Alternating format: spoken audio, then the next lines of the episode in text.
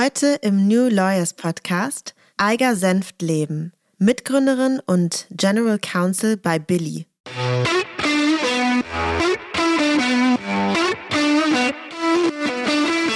Bis vor zehn Jahren hat man sich fast keine Gedanken darüber gemacht, dass man eigentlich bar zahlt, außer an der Tankstelle mit Kreditkarte. Ich glaube, das waren so die Sachen. Und das hat sich enorm geändert. Und es ist trotzdem eine Sache, die wir jeden Tag tun und die eigentlich einem nur auffällt, wenn sie anfängt zu nerven.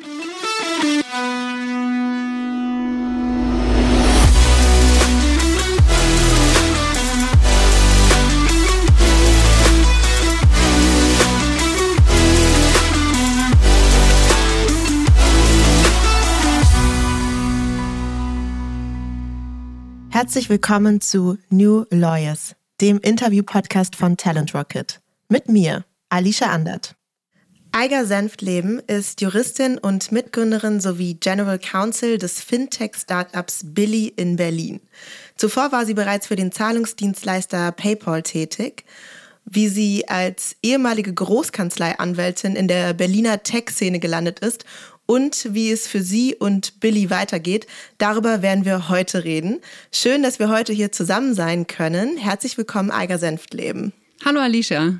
Und vielleicht habt ihr schon gehört, heute ist etwas Besonderes. Nämlich sitzen wir tatsächlich zusammen hier in Berlin im sogenannten Rocket Tower. Und hier hat Billy sein Büro. Also heute ganz special. Wir sitzen wirklich uns gegenüber. Es ist also auch für uns was ganz Besonderes. Nichtsdestotrotz, ein paar Dinge bleiben, wie sie immer sind. Wir starten natürlich mit einer Icebreaker-Frage, bevor wir hier zu den Fintech-Themen kommen. Und meine Icebreaker-Frage an dich, liebe Eiger, heute lautet, wenn du eine eigene Talkshow hättest, wie würde die heißen? Hm. Hallo erstmal und danke, dass ich eingeladen bin. Wie hieß denn meine Talkshow? Hm, der Name wäre auf jeden Fall irgendwie ein ganz, ganz schlechtes Wortspiel. Dafür bin ich großer Fan. Das ist auf jeden Fall wichtig. Und dann inhaltlich wäre es so, so ein bisschen so unnütze Facts. Ah ja, vielleicht sowas wie meine eigenen Fakten, so mit einem Wortspiel für deinen Namen oder so? Oder so Referenzen, die keiner versteht. Also so ein bisschen in die Richtung, für mein persönliches Nerdtum okay. darstellen würde. Ja, mal schauen, wie viele unnötige Referenzen wir heute von dir erleben werden. Ich bin sehr gespannt. Dann gehen wir doch direkt mal in unser eigentliches Thema. Und zwar bist du ja, wie ich bereits im Intro erwähnt habe, Gründerin von Billy. Was ist Billy und was macht Billy? Billy ist ein, ein Start-up, was wir vor vier Jahren gegründet haben in Berlin, wie du auch schon gesagt hast. Und Billy hat ein Ökosystem gebaut für Zahlungen für Unternehmen. Und wie man das, oh, übrigens, Live-Sound von außen, hier, kriegen die, hier gehen ja die Rollladen hoch. Ähm, Heute ist äh, einiges anders. Was Billy genau macht, wie man sich das am einfachsten vorstellen kann, ist, wenn man sich überlegt, was machen so Unternehmen wie Klarna oder PayPal, die ihr wahrscheinlich alle nutzt als private Käufer im Internet. Das bietet Billy auch für, für Unternehmen an. Kannst du noch mal ganz kurz erklären für die, die es vielleicht noch nicht kennen, wobei ich davon ausgehe, dass viele schon Klarna genutzt haben. Aber was genau ist denn der Dienst von, von so Anbietern wie Klarna? Ja, Klarna macht interessanterweise zwei Dienste. Auf der einen Seite geht Klarna zu einem Online-Händler und sagt, hey Online-Händler, du hast diese ganzen tollen Waren, ja, zum Verkaufen gehört aber auch, dass jemand zahlt. Ja, und hier haben wir in den letzten 20 Jahren gesehen, da gibt es die unterschiedlichsten Methoden, wie man im Internet zahlen kann. Vor 20 Jahren, als eBay in der Bay Area gegründet wurde, hat man einfach sein Geld an irgendwen überwiesen und hat darauf vertraut, dass irgendwann die Ware angekommen ist. Mhm. Ja, das ging, glaube ich, auch in der, in der anfangs romantischen Ebay-Zeit total gut. Und dann kam irgendwann so ein bisschen auch die die Baddies ins Internet, ja. Und auf einmal hat man Ware hingeschickt und wurde nicht gezahlt oder man hat Geld bezahlt und man hat die Ware nicht bekommen. Und dafür muss es einfach Lösungen geben. Und da gab es eigentlich als erstes Unternehmen PayPal, die sich dazwischen geschaltet haben und gesagt haben, wir garantieren, dass die Ware ankommt und das Geld ankommt. Das waren die ersten. Klarna sagt noch dazu nicht nur, wir sind so ein bisschen der Intermediär für die Zahlung, sondern wir sagen auch, Käufer, du kannst das bezahlen, das soll erstmal zu dir geschickt werden und danach kannst du dir überlegen, ob du das bezahlen möchtest. Das ist dieser erste Dienst, den Klarna dem Händler anbietet. Mhm. Den zweiten Schritt, den Klarna immer mehr und mehr macht, ist, dass Klarna sagt, es geht hier nicht nur um diese Zahlungsmethode im Internet, sondern es geht auch darum, dass wir die Käufer sehr gut kennen und die Käufer in die Klarna-App auch gehen. Nicht nur auf der, auf der Webseite des, des Händlers, sondern in der Klarna-App auch weiteren Dienste angeboten wird. Zum Beispiel die Zahlungsziel nochmal zu verlängern oder die Zahlung zu stückeln. Mhm. Und hierüber macht Klarna eigentlich so was sehr Interessantes wir kennen die Käufer im Internet und wir können denen ganz spezielle weitere Angebote anbieten, die, die für die sinnvoll sind. Oder auch zum Beispiel sagen, wir wissen, dass der Käufer diese Art von Produkte kauft, da können wir die hinleiten, können wir die zu anderen Shops leiten und bringt sie sozusagen als wertschöpfender Faktor viel mehr in diese ganzen Handlungen ein, als früher einfach nur eine Überweisung mhm. das getan hätte. Mhm. Und das sind alles Sachen, die jetzt schon sehr, sehr gut funktionieren. Wie gesagt, PayPal und Klarna sind beides Multimilliardenunternehmen. Beide dieser Unternehmen konzentrieren sich aber natürlich sehr darauf, dass der Käufer ein Verbraucher ist.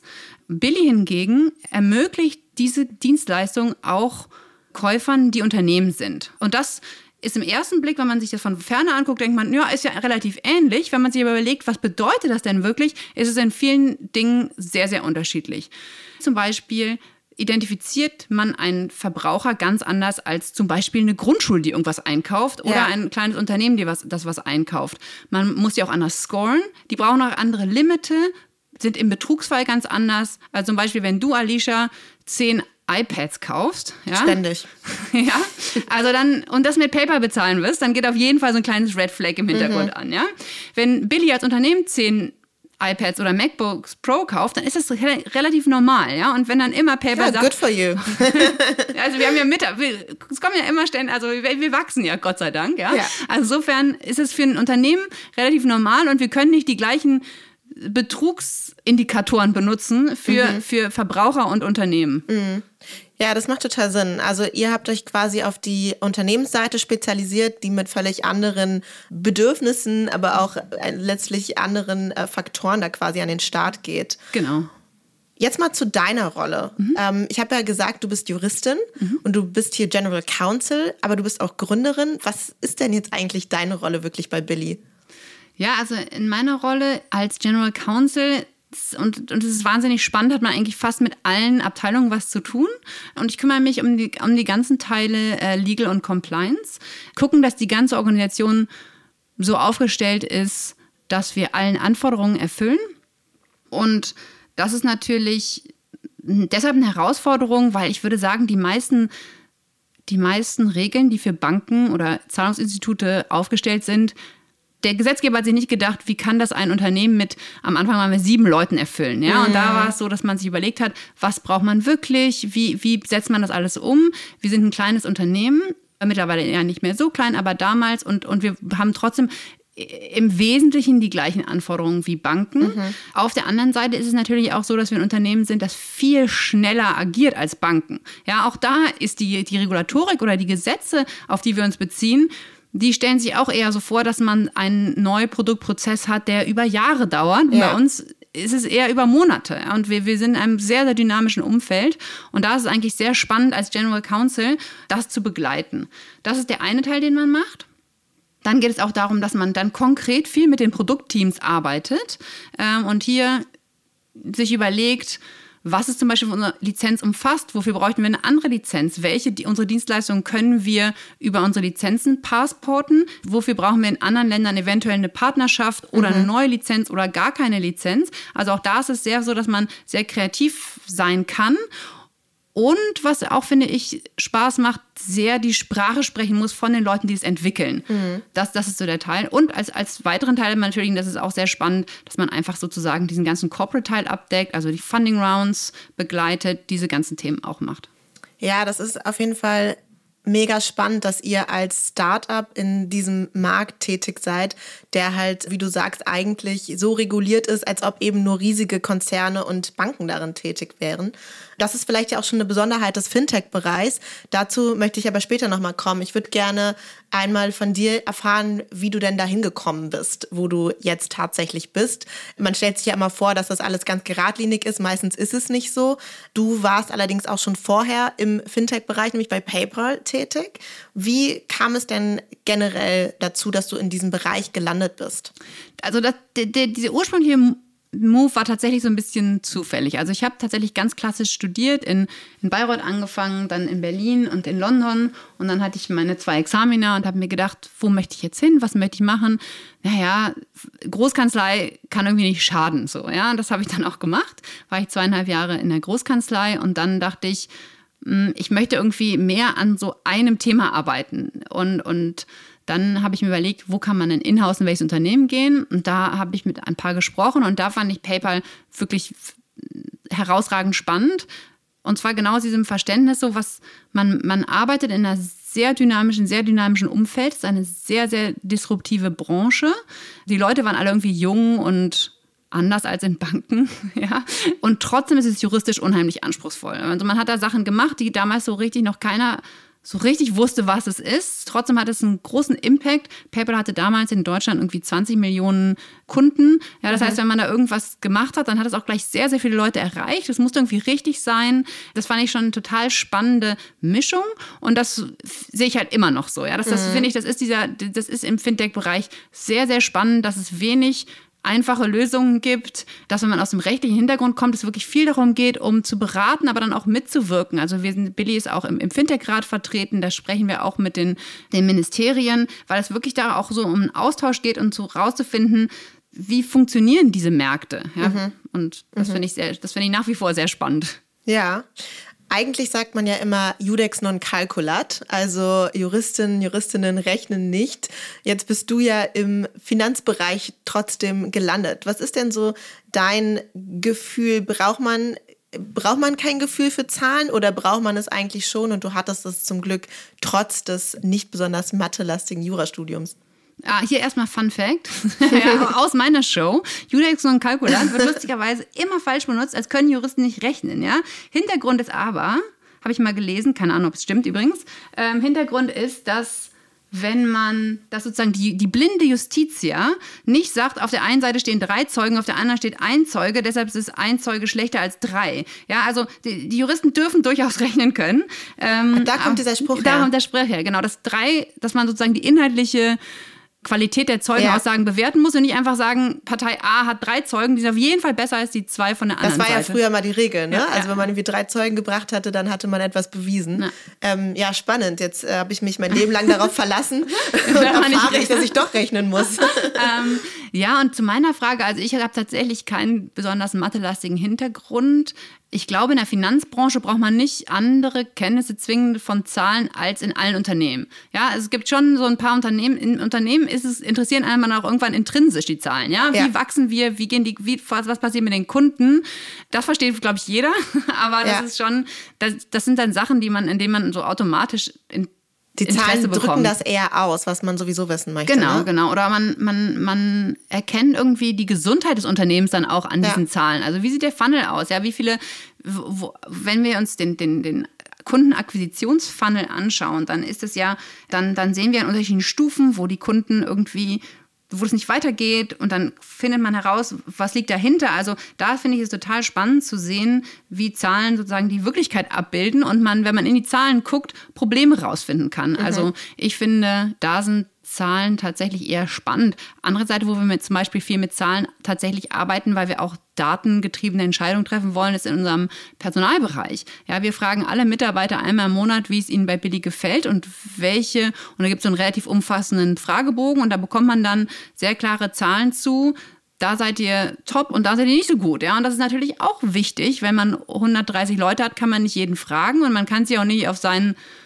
Gefühl verlassen, wie ich glaube, in dem Bereich sind wir eigentlich ziemlich gut. Ja, nee, mhm. frag die Leute, schau dir die Zahlen an und, und arbeite mit diesen Zahlen und, und sag dir, da wollen wir verbessern oder da sind unsere Stärken, das können wir noch ausbauen. Also da finde ich, ist es tatsächlich so, dass solche Zahlen total helfen und das wahrscheinlich in, im juristischen Bereich oder zu meiner Anweisungszeit kann ich mich nicht daran erinnern, dass sowas Das glaube ich auch angeschaut nicht. wurde. Ich würde natürlich dir total zustimmen. Ich finde auch, dass diese datengetriebene Evidenz extrem spannend ist und dass wir davon viel mehr auch als Juristinnen und Juristen bräuchten, um uns eben nicht nur auf Gefühle verlassen zu können. Trotzdem würde ich sagen, dass man es halt nicht lernt. Ne? Man lernt es dann Ja. doch erst im Unternehmen selber und wahrscheinlich in den Unternehmen sogar noch mehr als in anderen juristischen Bereichen. Das denke ich auch, aber da würde ich sagen, davon muss keine Angst haben. Ja, also Ja. Das, ist, das ist jetzt nicht so kompliziert. Also das, Ja, ja. Jetzt wird ja Billy, und das habe ich ja vorhin auch schon gesagt, wir haben es, glaube ich, auch schon mehrmals erwähnt, als sogenanntes Fintech bezeichnet. Jetzt werden vielleicht einige, die den Podcast hören, schon mal von Legal Tech gehört haben, viele sicherlich auch schon von Fintech.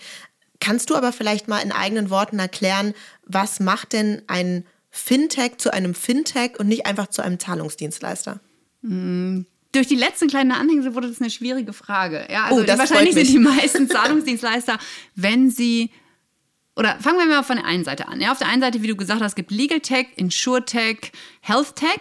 Ja, das bezeichnet eigentlich so ein bisschen die Bereiche, ja, ob man sich jetzt mit Gesundheitsthemen beschäftigen möchte, ob man Versicherungen vertreiben möchte. Bei Fintech geht es tatsächlich darum, dass es um Zahlungsdienstleistungen geht. Insofern sind viele Zahlungsdienstleister, können auch Fintech sein. So, das heißt also, der, der, der große Bereich Dienstleistungen ist im Bereich Finanzen. Und da gibt es auch ganz weit zwischen Zahlungsdienstleister und Trading-Apps, Hypotheken, da gibt es ganz, ganz viele Bereiche. Ja, das ist ein sehr weiter Bereich. Der zweite Teil Tech, der trennt uns so ein bisschen von den Banken oder den Geschäften, die es schon seit 200 Jahren in dem Bereich gibt. Aufgrund von Technologie heute ist es möglich, ein Bankkonto online abzuschließen. Ja, wahrscheinlich habt ihr das alle schon mal gemacht. Vor zehn Jahren war das noch nicht gang und gäbe, dass man mal eben so bei N26 und rein online ein Konto eröffnet, sondern da geht man in die Filiale. Ja, und das ist dieser, dieser Tech-Bereich, dass man sagt, wir benutzen die neuen Technologien, die es gibt, wir benutzen die unterschiedlichen Daten, auf die man Zugriff haben kann und können dadurch neue Arten von Dienstleistungen schaffen. Und das ist dieser Teil, wir setzen uns ab von, von denjenigen, die das schon lange gemacht haben und nutzen andere Möglichkeiten. Sehr spannend, das Thema Daten. Das hast du jetzt auch gerade angesprochen und auch das, was daran so interessant ist. Ähm, wenn du sagst, wir nutzen Daten, um Dienstleistungen anzubieten. Was meinst du damit konkret? Was kann man sich darunter vorstellen? Darunter kann man sich vorstellen, wenn, wenn ein Kunde sich bei uns anmelden möchte, dann wird er, wenn er das gleiche bei einer Bank macht, dann wird er gefragt, könnt, könntest du bitte folgende Daten alle an uns schicken. Wir hingegen gehen zu Drittanbieter und kümmern uns um diese Daten selber. Ja, das ist zum Beispiel ein Teil, wie man es, wie man es viel, viel kundenfreundlicher und schneller machen kann. Auf der anderen Seite, darüber haben wir auch gerade gesprochen, kann man auch Daten nutzen, um zu schauen, ob es vielleicht eine betrügerische Transaktion sein könnte. Es gibt so Transaktionsverhalten, ja, man kann an unterschiedlichen Arten, dass ein, ein Verbraucher, wie gesagt, zehn iPhones bestellt, ist relativ häufig so, dass das ein Betrugsfall ist. Und da könnte man dann als Unternehmen sagen, dass geben wir jetzt nicht sofort frei, sondern überprüfen das halt an anderen Methoden zum Beispiel nochmal. Das sind solche Sachen. Dann kann man zum Beispiel aufgrund der PSD2 und diesen ganzen Open Banking Regeln, kann man heutzutage europaweit Banktransaktionsdaten nutzen und dadurch vor allem kleinen Unternehmen viel besser auf sie zugeschnittene Dienstleistungen anbieten, als man das vorher konnte.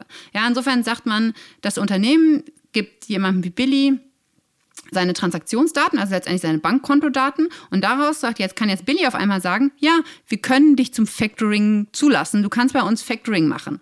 Ja, und dadurch erreichen einige Finanzdienstleistungen kleine Unternehmen und auch Verbraucher, die es früher einfach gar nicht für die gab, weil es viel zu aufwendig gewesen wäre, wenn jede Bank irgendwie so einen relativ aufwendigen Onboarding-Prozess gemacht hätte und sich das alles erstmal hätte ausdrucken und geben lassen müssen, wie es im Zweifel früher war. Also auch diese ganzen Überprüfungen, die stattfinden müssen, um erkennen zu können, ob man eine bestimmte Leistung wie Factoring jetzt zum Beispiel äh, anbieten kann. Das geht mittlerweile viel einfacher. Das heißt, man kann auch aus Daten, die frei verfügbar sind oder die man sich eben über verschiedene Anbieter zusammensucht, etwas ablesen, was dann zu neuen Diensten führen kann. Ja, das ist natürlich ziemlich cool.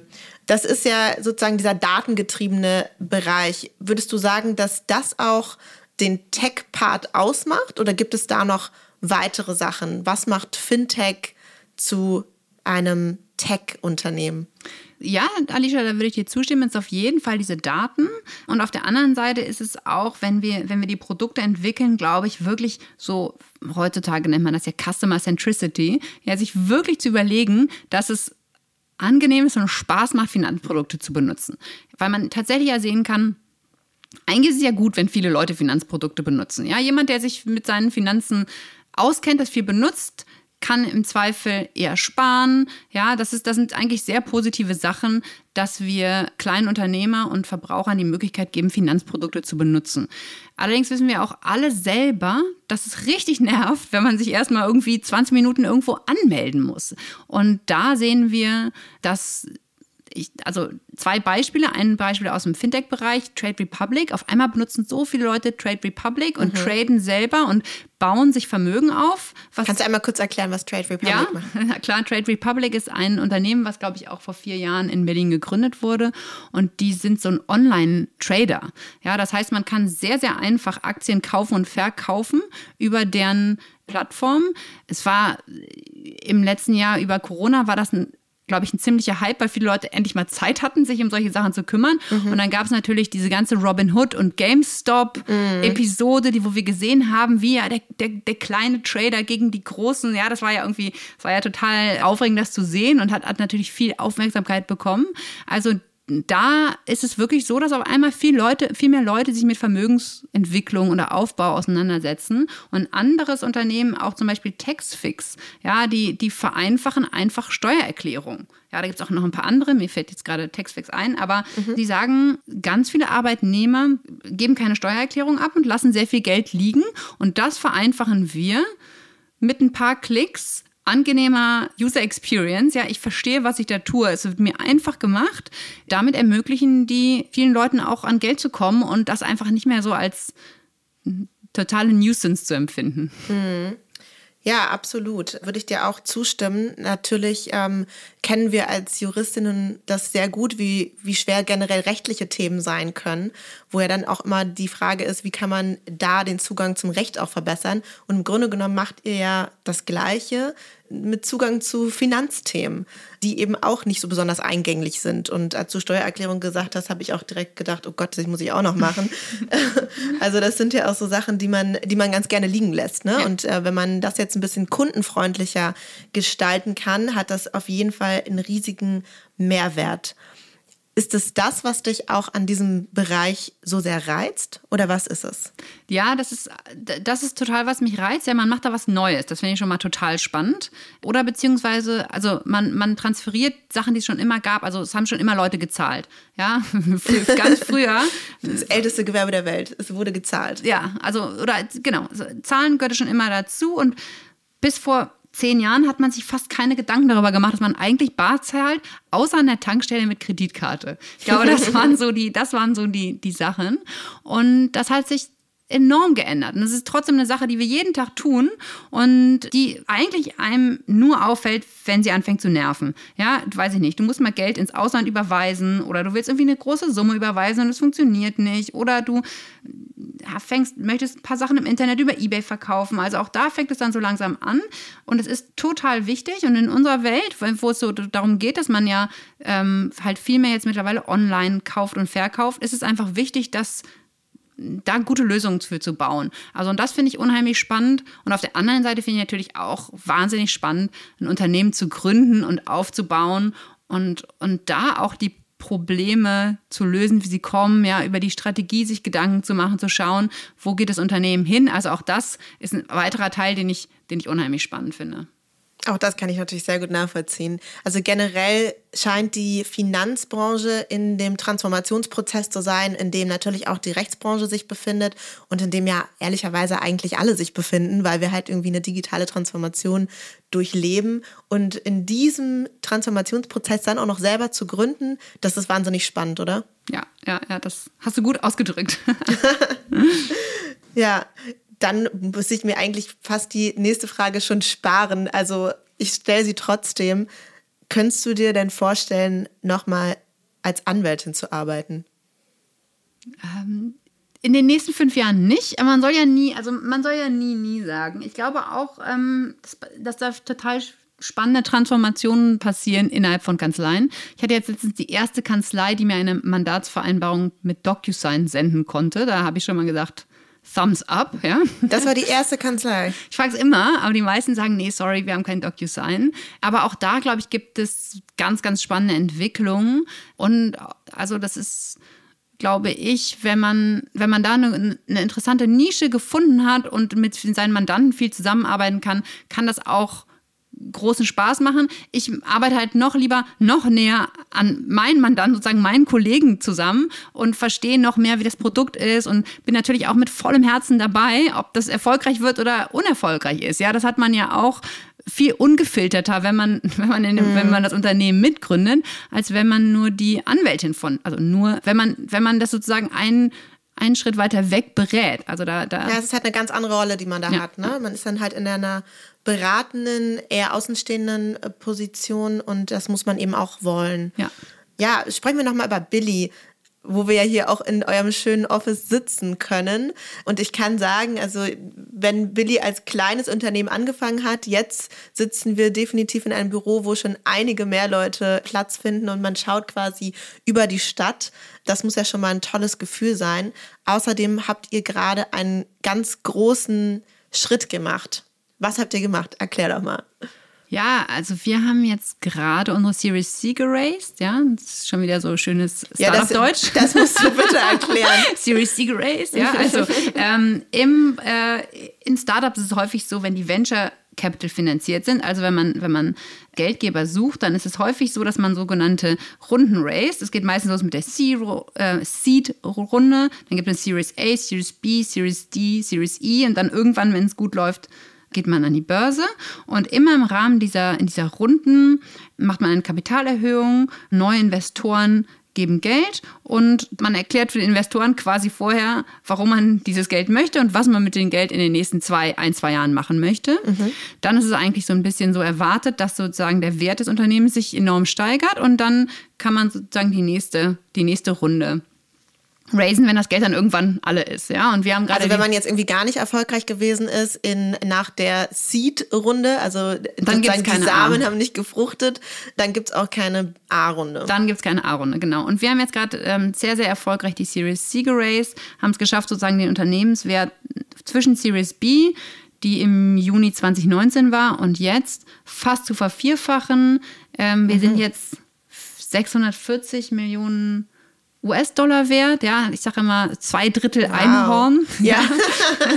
Auch das bitte einmal kurz erläutern, ähm, das, den Startup-Begriff Einhorn. Ah ja, genau. Man sagt, dass man ein, ein Unicorn oder ein Einhorn ist, sobald ein Startup 100 Millionen US-Dollar wert ist. Und dieser Wert wird sich immer tatsächlich an diesen Runden bemessen, weil, und der ist jetzt nicht so total aus der Hand, aus der Luft gegriffen und über den Daumen gepeilt, sondern man kann sehr klar sagen, die neuen Investoren investieren zu diesem neuen Preis.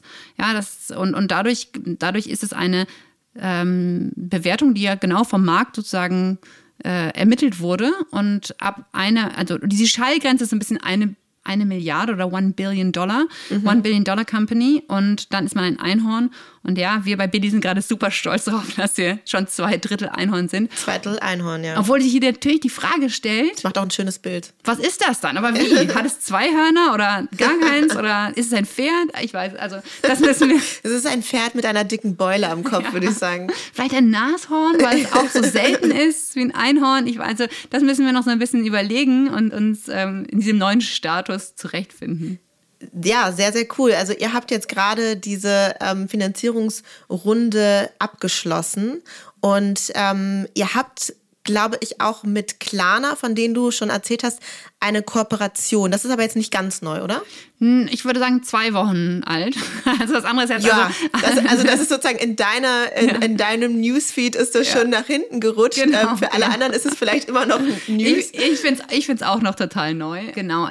Einer der Punkte, und das, wenn man jetzt nochmal überlegt, wie ist es mit, mit dieser Funding, Funding Round da, ist es schon so, dass man sagt, hey, so lief unser Business die letzten zwei Jahre, wir sind sehr schön gewachsen, wir möchten jetzt gerne Geld einsammeln und wir haben ja auch letztendlich 100 Millionen Dollar eingesammelt. Aber wofür? Und hier konnten wir sehr klar sagen, weil wir jetzt mit Klarna zusammen unsere Partnerschaft internationalisieren und international ausrollen wollen. Klarna macht ja dieses ganze Zahlung im Internet, aber dann auch Zahlungsdienste anbieten für die Käufer, perfekt auf Verbraucher zugeschnitten. Ja, die haben auch eine, so eine Brand, ich weiß nicht, wenn man die kennt, also Snoop Dogg ist da irgendwie involviert und ansonsten sind es irgendwie so langhaarige Afghanenhunde und alles ist wirklich cool und deren ähm, alles ist so plüschig, pink und laut und das, der, der Jingle ist alles so smooth mit tausend O's und so. Also das ist, das ist schon eine, eine Marke, die sich ganz klar an Verbraucher richtet. Die sagen auch, wir kommen von einer Shopping, wir kommen von einem, wir sind eine Shopping-Plattform und wir sind aber auch eine Plattform, die den Verbrauchern alle möglichen Zahlungsdienste darum gibt. Die sagen sehr bewusst, für Kunden, die Unternehmen sind, sind wir nicht die richtigen. Ja? Mhm. Und da haben sie jemanden gesucht, mit dem sie ähm, sagen können, das ist ein Partner, den können wir auch unseren Kunden empfehlen, mit denen zu arbeiten. Und da arbeiten wir jetzt an, an dieser Partnerschaft. Die soll im, im Januar in Deutschland live gehen, sodass in Deutschland alle deutschen Klarna-Merchants ab dann auch Billy benutzen können für ihren B2B-Checkout, ja, also für ihren Online-Shop der sich an Unternehmenskunden richtet. Und dann ähm, gehen wir nächstes Jahr noch nach ähm, Schweden, Finnland, Norwegen, glaube ich. Das ist so der, der, der Rollout-Plan. Und das ist natürlich auch sehr spannend, dass wir jetzt das Produkt, was sich in Deutschland sehr gut, sehr gut angelaufen ist, auch im nächsten Jahr internationalisieren werden. Ja, das beantwortet fast schon meine nächste Frage, nämlich was der nächste große Schritt bei euch ist. Das hast du jetzt schon gesagt, Internationalisierung. Dann vielleicht eher eine Frage, die an dich gerichtet ist. Wie bereitest du dich denn darauf vor? Ah, das ist eine sehr schöne Frage. Wie bereite ich mich darauf vor? Also ich überlege mir jetzt ganz konkret, was heißt das für mein Team? Was müssen wir machen? Wie ist genau auch aus der, aus der rechtlichen Sicht die, die Klarna-Partnerschaft aufgesetzt? Klarna ist ja auch eine Bank, die haben auch einige Anforderungen. Was bedeutet das für unsere, für unsere Compliance-Teams? Ähm, was bedeutet aber auch ein internationaler Rollout für das Legal-Teams? Weil es kann sehr gut sein, dass wir da eine eine Gesellschaft gründen, eventuell nicht. Und solche Themen überlegen wir eigentlich jetzt schon und überlegen dann, wie wir das alles so aufsetzen, dass man das dass wir das dann irgendwie in Zeit delivern können. Ja, das sind, glaube ich, die Themen, wie wir uns, wie wir uns darauf vorbereiten. Das macht, ja, das macht eigentlich viel Arbeit und viel Spaß. Hast du auch so eine persönliche ähm, Routine schon entwickelt? Stehst du irgendwie morgens auf und sagst so ein paar Glaubenssätze auf oder machst du Yoga? Wie hält man vielleicht auch diesen Druck aus, der ja damit auch einhergeht? Ich glaube, eine der wichtigen Sachen, ich glaube, ich immer, es ist passiert fast nie, dass ich Mittagessen ausfallen lasse. Ja? ähm, das ist, glaube ich, wichtig. Und ich mache viel Sport, wobei ich sage, da gibt es irgendwie eigentlich keine Routine, sondern da ist eher so, mach irgendwie 30 Minuten Sport jeden Tag oder jeden zweiten Tag. Ist viel besser, also als so große Routinen. Also früher hatte ich Routinen und dann habe ich ein Kind bekommen und dann ist das wichtiger als die Routine. Okay, liebe Alga, wir sind schon am Ende unseres Gesprächs angekommen und es ist kurz vor zwölf, das heißt, du musst in die Mittagspause. ähm, ich bedanke mich für die spannenden Einblicke hier aus Berlin, aus der Fintech-Welt, aus dem Rocket Tower. Mehr mittendrin geht eigentlich nicht. Und natürlich wünsche ich euch ganz viel Erfolg bei dem nächsten großen Schritt von Billy. Vielen Dank. Das war Alga Senftleben. Ich freue mich natürlich, wenn ihr diesem Podcast folgt oder weiterempfehlt. Ihr möchtet bestimmte Gäste hören oder möchtet Feedback geben? Dann meldet euch gerne oder folgt dem Link, den ich euch in den Show Notes verlinkt habe. Wir hören uns dann wieder in zwei Wochen. Bis dahin, ich freue mich.